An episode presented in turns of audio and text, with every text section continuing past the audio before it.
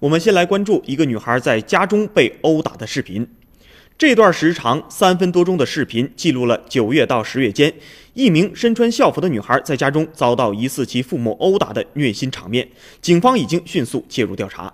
视频显示，疑似女孩母亲的女子经常不分青红皂白对女孩施以暴力，抽耳光、拿扫帚抽打、拉拽头发，甚至将女孩推倒在地，用脚蹬踏，让人触目惊心。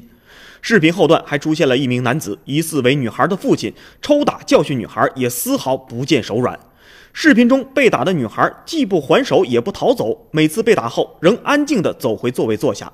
而视频中出现的另一个疑似其弟弟的男童，则似乎对女孩被打的情况司空见惯，不以为然。二十三日，视频中涉及的相关人员刘某华、陈某文以及涉事的女童都被当地的警方带回了派出所调查。